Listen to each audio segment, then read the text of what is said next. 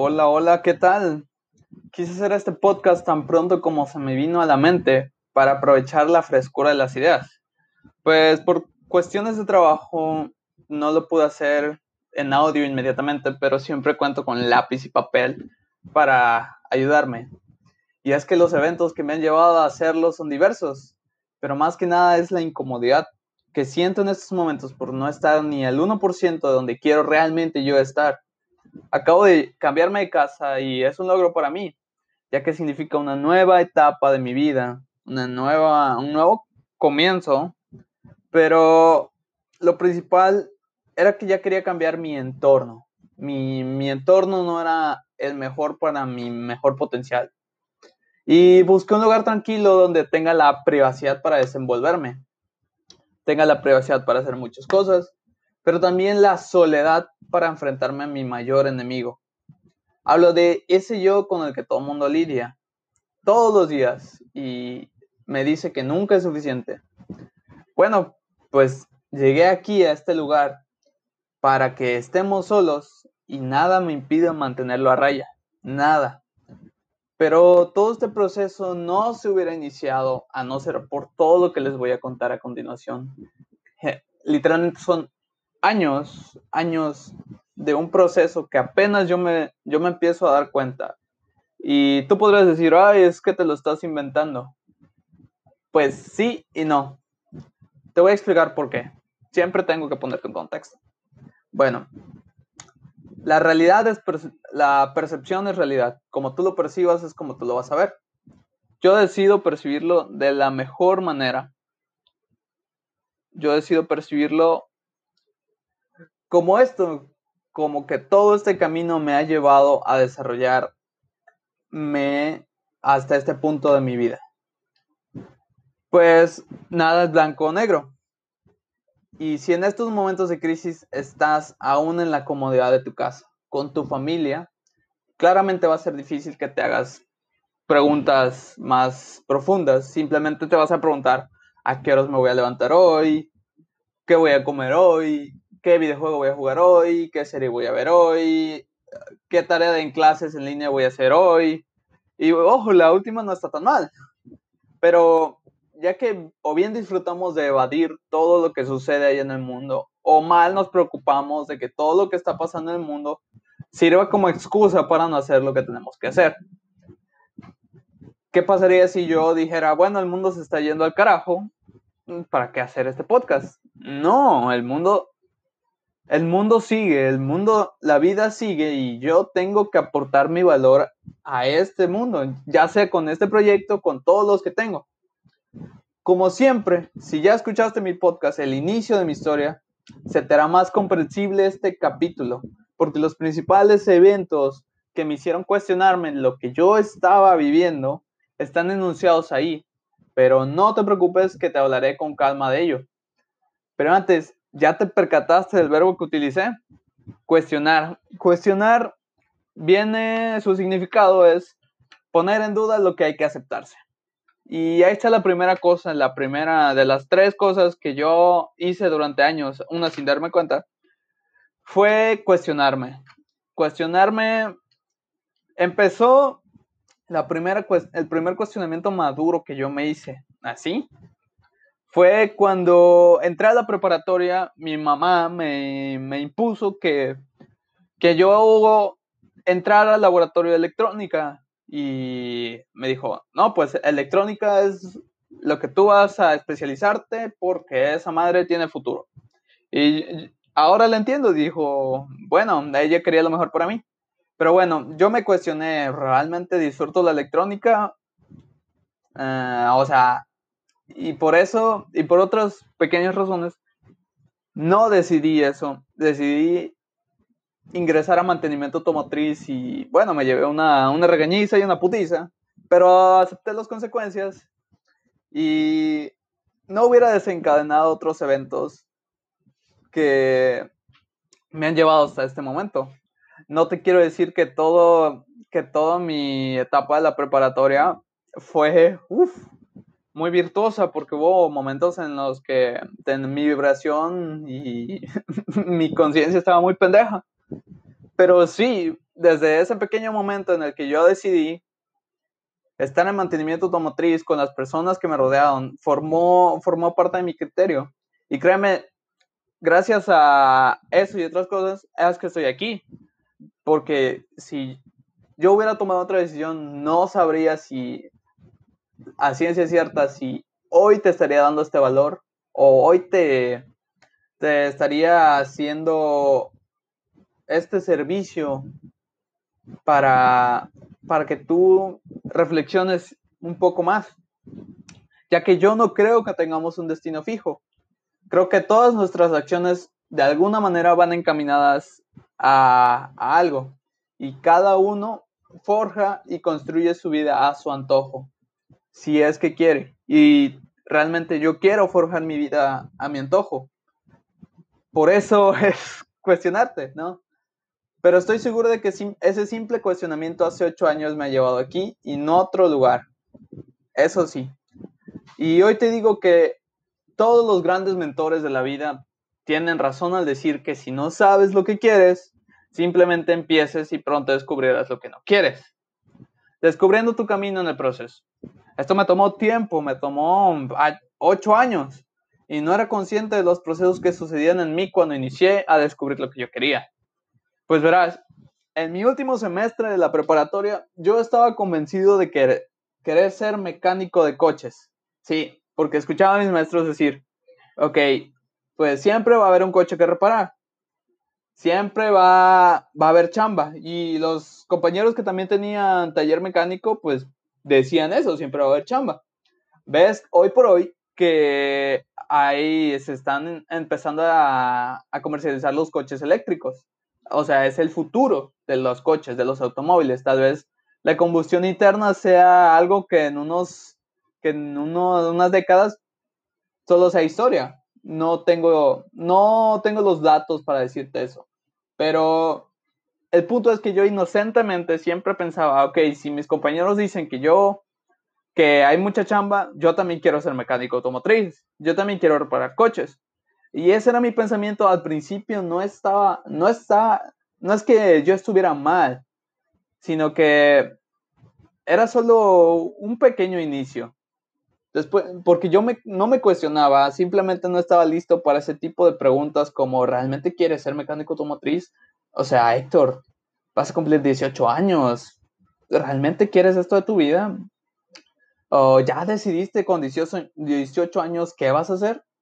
Y bueno, si imagínate que la mayoría de las personas a sus 18 años o a sus 15 ya supieran qué hacer, pues las cosas serían muy diferentes, no habría tantas, tantas cosas como las hay.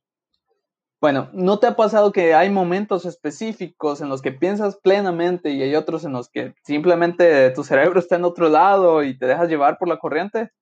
Bueno, hace, hace meses aprendí que eso se llama, es una forma de vibración ya sea alta vibración o baja vibración. Para mí, cuando yo decidí afrontar las consecuencias de la puticia y todo, pues era un momento de alta vibración, ya que yo estaba consciente de que no me gustaba la electrónica. Pero, ojo ahí, cuando yo escuchaba y me hacía la idea de que quería ser mecánico automotriz, no me cuestionaba. Eso quiere decir que tal vez estaba en un momento de baja vibración. Y por eso yo, yo aceptaba ese, esa idea de, ok, vas a hacer lo que tus compañeros. Hoy por hoy no. Y gracias a cuestionarme, al verbo cuestionar, es que yo puedo, yo puedo y sigo todos los días, porque es seguir todos los días cuestionándome si lo que estoy haciendo es correcto o no. Aquí te voy a hacer un hincapié en que al principio, al principio de todo esto, pues te dije que, que había una voz que he decidido enfrentar, que siempre me dice que, que no sirvo para nada, y creo que tú también tienes esa voz. Bueno, ese tipo de voz es la principal a la que cuestiono. Y es una de las tareas más arduas y, y difíciles. Para que te quede claro, analiza a Escanor, a Escanor de los siete pecados capitales. No he visto yo la serie, pero su frase, ¿y quién lo decidió? Es una pregunta que te tienes que hacer constantemente. ¿Y quién lo decidió? Así de una forma pomposa, no importa. Y si lo haces seguido, te va a traer más beneficios que riesgos en el largo plazo. Y no te preocupes si las personas se molestan o hasta si tu mamá se molesta, ya que probablemente no se han planteado eso ellos mismos. Y créeme, es, es algo a veces incómodo. Y lo, lo veo en muchas, lo vivo en muchas, muchas formas. Pero bueno, ¿y quién lo decidió? Es, es con lo que, es una pregunta muy poderosa que te va, que te va a servir. Y si te sientes como el sol y, invencible, mucho mejor. ¿Y quién lo decidió? Ahora, el primer punto ya. Ahora, adquirir experiencia. ¿De qué me serviría cuestionarme un chingo de cosas cuando estaba en mi cama o no sé? Adquirir experiencia. Ya sea yo por necesidad o porque quería comprarme cosas, trabajé la mayoría de las vacaciones de verano e invierno. Busqué empleo en diversas cosas que no tenían nada que ver y a la vez sí tenían cosas que ver.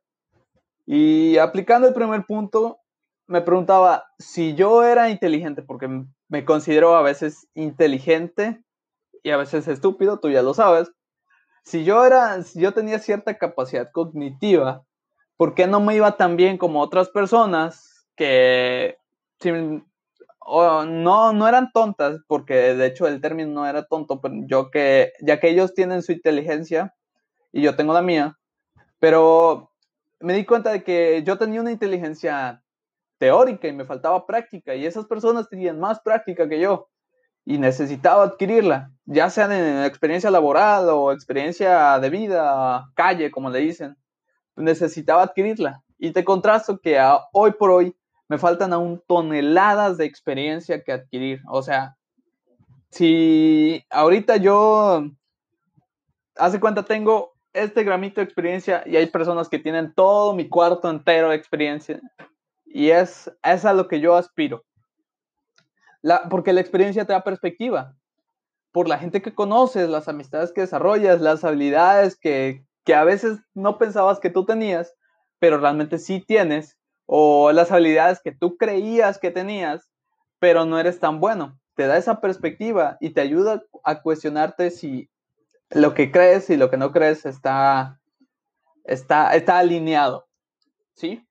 No sería de mí, de mí lo mismo si yo no, yo me hubiera pasado las vacaciones pues haciéndome pendejo, la neta, en mi casa, descansando, porque mi mamá me decía, hijo, no trabajes, no trabajes, te has esforzado en tus semestres, te has esforzado en tus semestres como para que te pongas a trabajar más. Y ahí, ojo, ahí es donde tú te cuestionas. ¿Por qué me lo dice? Porque me quiere, porque tal vez las madres tienen ese instinto protector. Pero, ¿qué pasaría si yo hago lo contrario?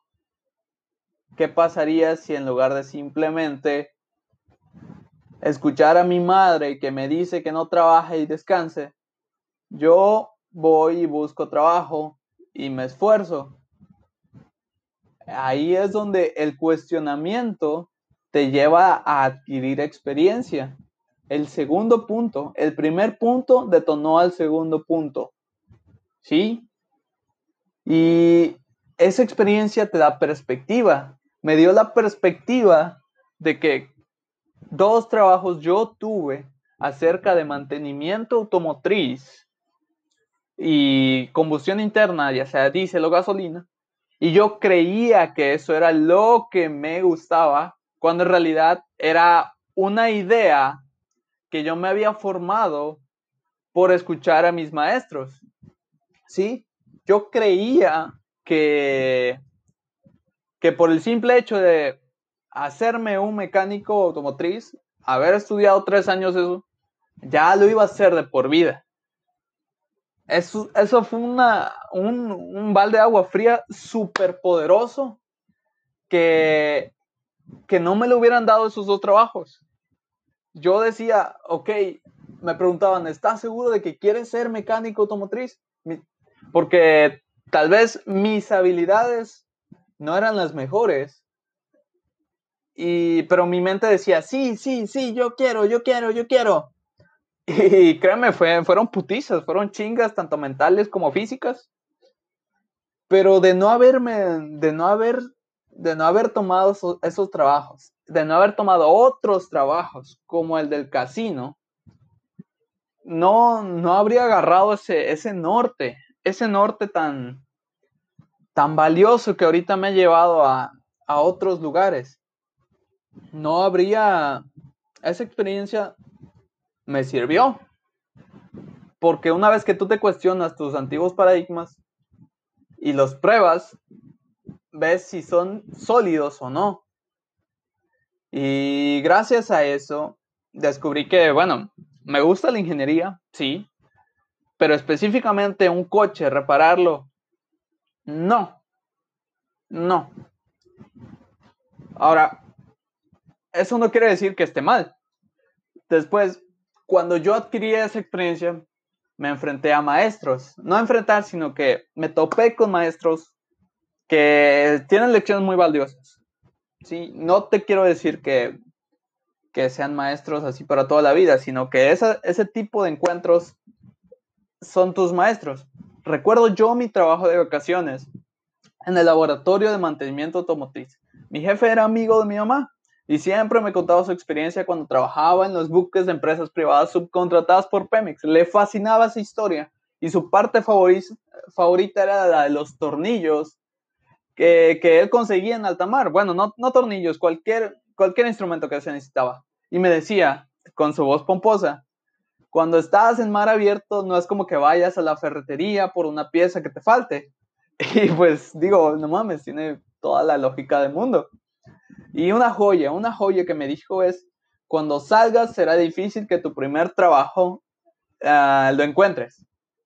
Así que cuando esa oportunidad se te presente, solo tómala. No, no preguntes sueldo ni horario, ve por la experiencia que te sirvió para encontrar uno mejor.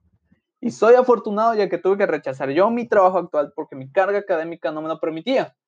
Pero en cuanto terminó mi semestre más pesado, lo tomé sin dudarlo. Después de meses encontré a mi maestro de vida, ese sí, el que yo considero que es una persona que debo de seguir toda la vida y que lucho y lucharé por encontrarme algún día con él. Y me dijo, compra tu empleo, trabaja gratis. Esa frase requiere una explicación para que no vayas a decir, este pendejo cree que yo voy a regalar mi tiempo. Bueno, no me meteré en eso, pero como yo ya tenía sueldo y gastos que cubrir, decidí dar más de lo que se me pedía. No importa que las personas de arriba no me lo reconocieran. Y eso fue una tarea titánica porque, porque el mismo maestro me decía, eleva tus estándares, da más, da siempre el 110%. Y créeme que cuando hay veces que no superes ese umbral, porque cuando tu mente, tu mente juega y te dice, ok, mira, si esos güeyes no valoran lo que tú estás haciendo, ¿para qué chingados lo haces? Ah, y tiene, tiene ciertos contrastes. Te voy a hablar para el trabajo. Te voy a hablar para el trabajo. No me voy a meter en dar más en tu vida personal. Tiene ciertos contrastes porque esa experiencia te va a servir a ti. Te va a servir a ti a largo plazo porque vas a estar acostumbrado a, trabajar a un nivel más arriba. Vas a estar acostumbrado a, a tal vez a las presiones, tal vez a, a nunca estar cómodo. Yo ahorita no estoy cómodo para nada y eso es algo que me obliga a actuar, algo que me obliga a, seguir adelante y, es, es algo que, que por eso estoy en este lugar, por eso me cambié, para estar cara a cara con esa, con esa incomodidad, ¿sí? Y te digo, es una tarea titánica porque tu mente, tu, esa parte de ti que te dice que, nunca, es nunca es suficiente es la misma que te dice, ok, no hagas eso porque no lo valoran, mejor ponte a, hacerte pendejo o algo así. Bueno, pues créeme, cuando escuches, cuando dejes de escuchar esa voz y empieces a escuchar a tus maestros, cuando todo lo cuestiones, y ojo, no te digo todo lo cuestiones, me refiero a, no sé, algo tan pendejo como, como cuestionar si existe o no el coronavirus. O sea, me refiero a que empieces por cuestionarte tus propios pensamientos, tus propias acciones, porque no, si no te cuestionas ni eso, ¿cómo te vas a cuestionar que el coronavirus existe o no? O sea, como que es invento del gobierno. No mames, es sentido común. Pero ahí, ahí, te van las tres cosas que me llevaron ahorita aquí a esta situación en la que yo tengo hambre de crecer, tengo hambre de ser más, ser más, tengo hambre de, de comerme ese mundo y a la vez tengo esa lucha con esa voz que yo sé que le tengo que ganar sí o sí. De lo contrario, no voy a poder diseñar mi vida a lo que yo quiero.